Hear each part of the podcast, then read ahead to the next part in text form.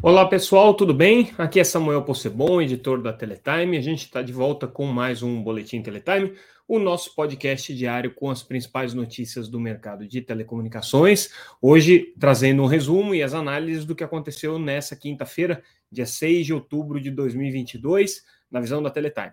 Tudo que a gente comentar e analisar aqui, vocês já sabem, está disponível lá no nosso site www.teletime.com.br. Tudo é gratuito. Vocês podem também se inscrever para receber a, sua, a nossa newsletter no seu e-mail. E, se preferirem, podem acompanhar a Teletime também nas redes sociais, sempre como arroba Teletime News. Estamos no LinkedIn, no Facebook, no YouTube, no Twitter e também no Instagram. Então acompanhem a gente lá, que aí vocês têm, inclusive, é, o alerta mais rápido de quando a gente tiver notícias importantes. E lembrando que esse podcast também está disponível no YouTube e no LinkedIn é, na versão de vídeo. Então, se vocês quiserem acompanhar é, o nosso videocast, está lá disponível para vocês. Vamos começar hoje com é, mais uma notícia relacionada à guerra entre as operadoras que estão comprando a Oi Móvel e a Oi, que é vendedora da Oi Móvel.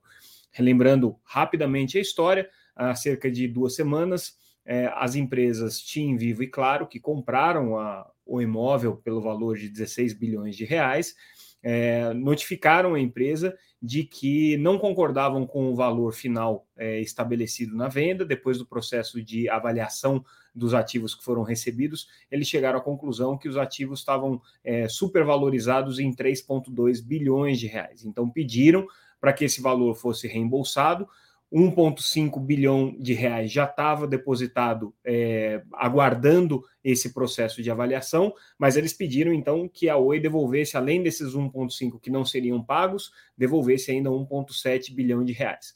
É, a Oi, obviamente, foi contra, é, se manifestou é, de maneira contrária a, esse, a essa avaliação que foi feita é, dizendo que não concordava com os termos, não concordava com é, as contas que foram feitas, e aí o assunto foi parar num processo arbitral. A Câmara Arbitral, que na verdade nesse caso aqui vai ser a B3, que vai conduzir esse processo, é, é notificou a Oi é, sobre é, o processo de arbitragem, sobre o processo de escolha agora do árbitro, então a Oi confirmou isso, mas em paralelo, o, o juiz Fernando Viana, que conduz o processo de recuperação judicial da Oi, também deu uma liminar pedindo para que é, as empresas compradoras da Imóvel então depositassem aquele 1,5 bilhão de reais que estavam é, pendentes de pagamento é, por conta do processo de avaliação.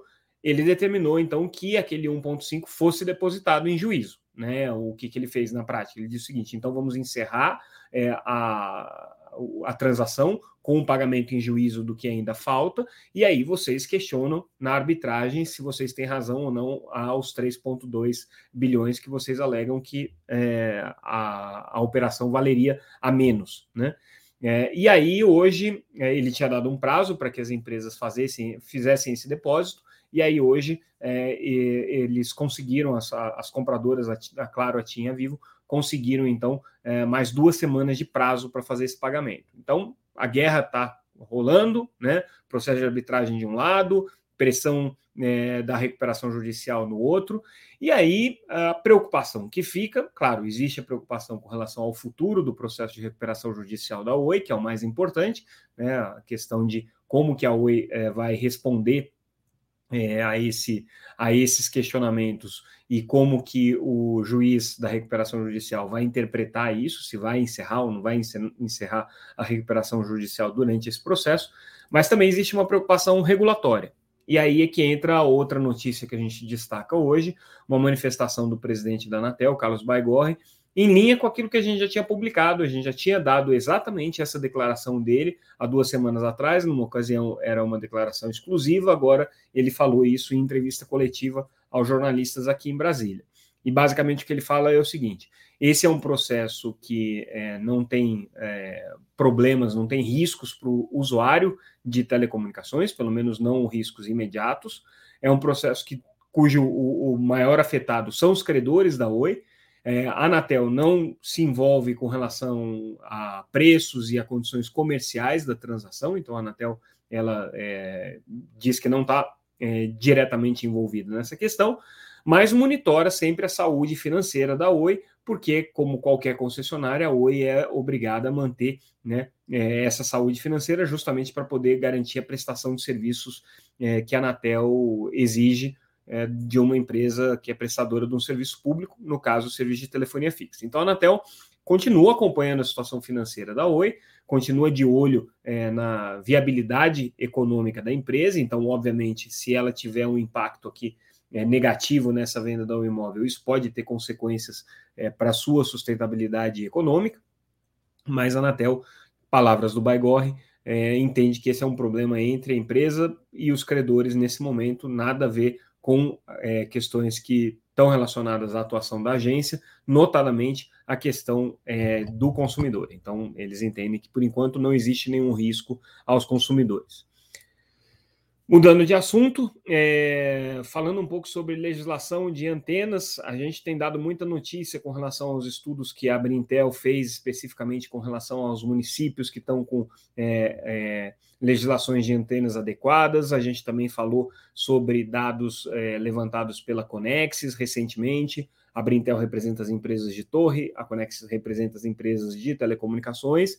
E hoje a Anatel informou que, é, diante da quantidade reduzida de é, municípios que hoje têm legislações de antenas adequadas, né?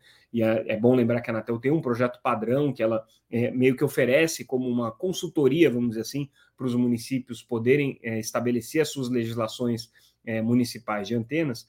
Então, como a Anatel entende que existem poucos municípios nessas condições hoje, ela então notificou segundo a própria agência, todos os vereadores do país, então deve ter sido aí uma quantidade bastante grande de cartas que foram enviadas, né, é, Brasil afora, é, alertando para a necessidade de atualização dessa legislação de antenas. Né. É, a Anatel se baseia aqui num levantamento que mostra que só existem 209 municípios no Brasil com legislações de antenas efetivamente atualizadas, de acordo aí com o projeto modelo da agência o que dá mais ou menos 32% da população. Esses números é, batem com os números que têm sido levantados pelo movimento Antênice, um movimento que envolve diferentes associações, mas é liderado pela Brintel, que é a Associação das Empresas de Torre, é, que na semana passada divulgaram uma, uma, uma, um balanço parcial desse, desse é, estudo com 182, 182 cidades já adequadas, mas segundo a gente apurou, é, esse número de 209 é, já é uma atualização desse levantamento que o movimento Antênis fez, então provavelmente é, é, nesses números que a Anatel é, se baseia para fazer esse, esse trabalho aqui de notificação. Se bem que a Anatel fez esse, essa notificação aos vereadores, essa, essa, essa informação aos, aos vereadores, em julho, segundo a agência, né? E esses números são mais recentes, são números é, dessa semana. Mas, de qualquer maneira, existe uma grande quantidade de municípios que ainda não têm legislações adequadas de antena, e é com isso que a Anatel está preocupada, é por isso que ela fez esse trabalho de, é, vamos dizer assim, pressionar os vereadores no sentido de atualizar a legislação de antenas. Tem um tema muito importante que está na pauta das empresas de telecomunicações, e é a sua notícia que a gente comenta agora é justamente sobre isso, que é o Regulamento Geral de Direitos do Consumidor, ou, ou é, o chamado RGC. É, o RGC é, é uma regulamentação é, que a Anatel tem, é, que visa é, estabelecer quais são os direitos que o consumidor tem, e aí o conselheiro Emanuel Campelo, que está relatando uma matéria de atualização do RGC, propôs então algumas mudanças para poder dar mais transparência para as promoções que são praticadas pelas empresas. O que, que o conselheiro quer? Ele quer que os consumidores tenham mais visibilidade sobre as condições dos planos que estão sendo contratados, é, tenha condições melhores de fazer um comparativo entre esses planos, saiba com mais clareza em que condições que esses planos estão valendo ou não, né, e é, estabelece regras um pouco mais rigorosas para que as empresas é, diferenciem os seus planos de serviço é, e que deem transparência e informação para os consumidores sobre isso. O processo foi apresentado na reunião do Conselho Diretor dessa quinta-feira, mas é, o conselheiro Vicente Aquino pediu vistas, então ele vai voltar no comecinho de novembro, quando a Anatel volta a se reunir, o Conselho Diretor volta a se reunir presencialmente, é, no dia 3 de novembro. No dia 4 de novembro é o último dia é, de mandato do conselheiro Emanuel Campelo, que foi o relator dessa matéria aqui.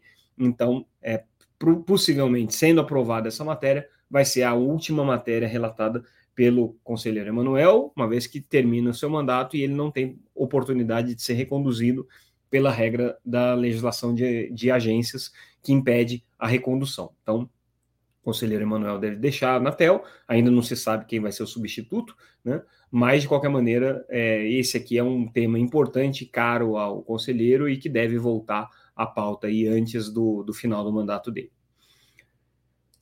É, também uma decisão importante da Anatel, mudando um pouco de assunto, mas é aplicação de uma é, obrigação de fazer. Lembrando que é, a Anatel ela pode sancionar as empresas de diferentes maneiras, aplicando multas, é, aplicando advertências, e existe um, um, instrumento que é, em vez de você sancionar com uma multa, você obriga, ou você é, sanciona com uma obrigação de fazer. Você diz para a empresa que ela tem que prestar é, algum tipo de serviço é, como uma compensação para o dano que eventualmente tenha sido causado.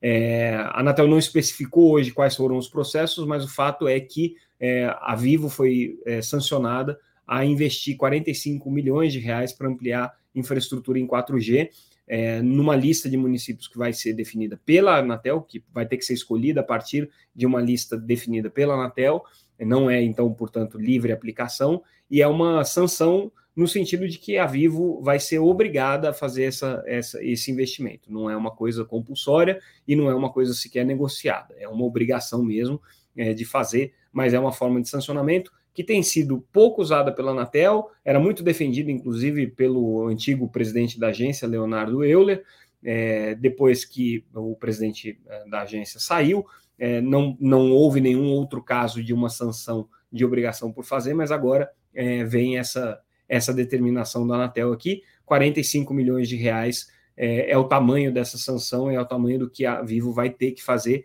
que é basicamente ampliar a infraestrutura 4G em municípios que não estão cobertos aí, a partir de uma lista da Anatel. Lembrando que essas obrigações de atendimento a municípios existem em várias, várias é, é, instâncias, em vários diferentes tipos de obrigações. Então, você tem no edital do 5G, tem obrigações parecidas com isso. Antigamente, você até chegou a ter isso no, no geral de metas de universalização, mas caiu. É, no edital de 3G ainda já existia, do, perdão, de 4G já existia obrigações de atender é, municípios, então aqui nesse caso são obrigações ampliadas para localidades.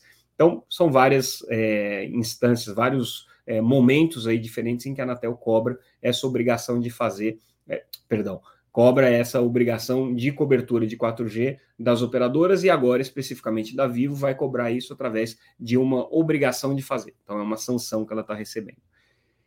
E aí a gente finaliza o nosso boletim de hoje com uma notícia entre uma parceria é, envolvendo Algar Telecom e American Tower para a utilização da rede LoRa da American Tower. Isso aqui que é muito interessante. A Algar Telecom é uma empresa focada no segmento B2B, ou seja, focada no segmento corporativo, tem ampliado a sua atuação no segmento corporativo é, e ela tem aí um, um, um projeto ambicioso de internet das coisas mas ela teve um problema, é, cerca de um mês atrás, a Anatel é, não reconheceu como válido o modelo que ela vinha praticando de, de é, internet, das, de explorar o mercado de internet das coisas, utilizando a rede de outras operadoras é, em home, é, porque a Algar Telecom, obviamente, tem uma cobertura restrita, então a Anatel não entendeu que é, aquilo era razoável e aquilo se caracterizaria como um home permanente que, no interesse, no, no ponto de vista da Anatel, não deve ser praticado.